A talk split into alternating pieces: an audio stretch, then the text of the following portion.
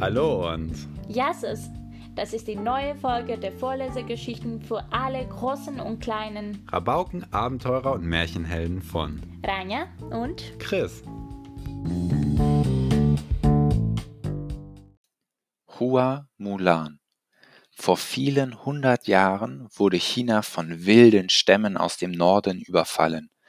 Darum verlangte der Kaiser, dass sich aus jeder Familie Kämpfer für die Armee meldeten. Als Soldaten in Mulans Dorf nach Kämpfern suchten, wurde sie von Angst gepackt. Ihr Vater war ein alter Mann, einen Kriegseinsatz würde er niemals überleben. Sie stürmte ins Haus, schnitt sich die Haare ab und verkleidete sich als Junge und stellte sich den Soldaten, die an der Tür klopften, als Sohn ihres Vaters vor. Freiwillig zog sie mit ihnen in den Krieg. Nach zwölf Jahren im Schlachtengetümmel, in Schlamm und Gestank wurde Mulan zum General ernannt. Außerdem verlor sie ihr Herz an Jin Yong, einen Offizier, der an ihrer Seite kämpfte, und offenbarte ihm, dass sie eine Frau war. Sofort verliebte er sich Hals über Kopf und gelobte ihr Geheimnis zu bewahren.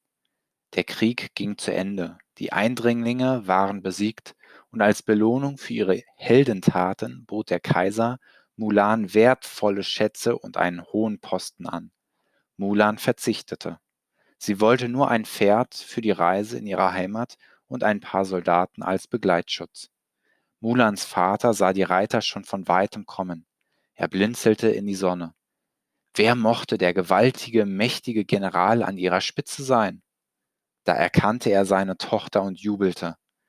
Zu Hause, wo sie in Sicherheit war, legte Mulan ihre Rüstung ab und schlüpfte in ihre Kleider von früher, die sie vor ihrer Zeit in der Armee getragen hatte. Die beiden Soldaten, die sie begleitet hatten, kamen aus dem Staunen nicht heraus. Der furchtlose General entpuppte sich als Frau.